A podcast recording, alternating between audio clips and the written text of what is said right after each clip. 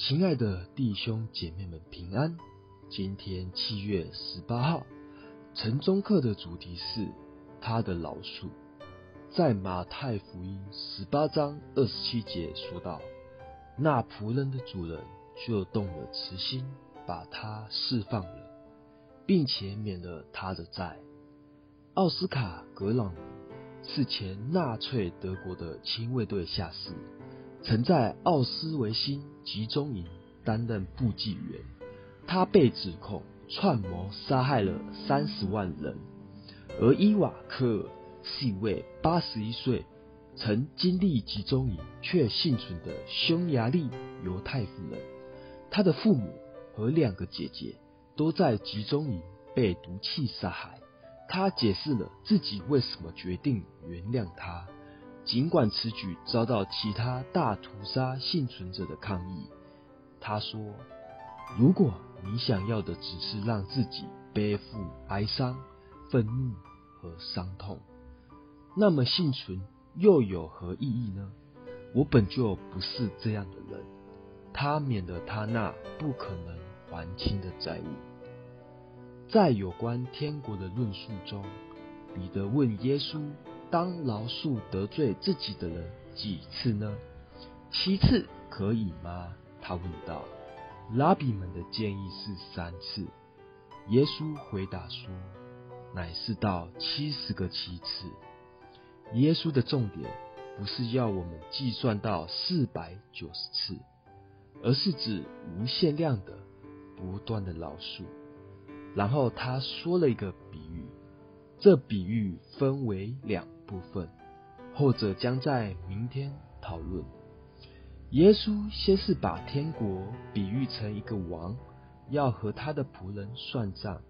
这仆人欠了他一千万银子，这是一个无法还清的债务，相当于今天的数十亿美元。一个仆人怎么会欠下这么多的债务呢？据信他是负责收地税的仆人，他们需要把这些税收交给国王。这个人没有这笔天文数字的钱来还债，但是他没有要求怜悯，而是要求国王宽容等待，因为他对自己和自己还债的能力有着完全不切实际的看法。然而，那仆人的主人就动了慈心，把他释放了，并且免了他的债。这不仅是宽容，还加上免除了这笔巨额的债务。基督教不是一个偿还债务的宗教，在饶恕的这个主题上，第一个不可或缺的部分，就是充分理解我们已经被免去了一笔。我们永远无法还清的债务，让我们一起祷告。